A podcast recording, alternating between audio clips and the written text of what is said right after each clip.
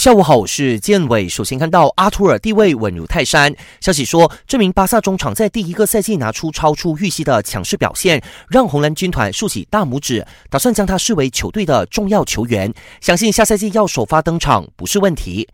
利物浦虚惊一场，在今早一比二不敌塞维利亚的友谊赛中，小将拉努奇遭对方球员踢倒，落地时头部重重的着地，最终被担架抬出场外。幸好经过检查后，确定伤势不重，没有大碍。塞维利亚立马出面向红军道歉，并祝福拉努奇早日康复。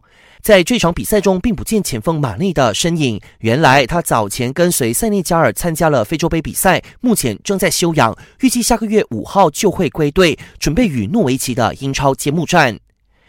NBA 消息，尽管奇才愿意为 Bradley Beal 提供一份三年、总值一亿一千一百万美元的顶薪合同，但 Bradley Beal 看不上眼，据说已经向球队伸出拒绝之手，这让热火看见曙光，打算向这名最佳后卫伸出橄榄枝。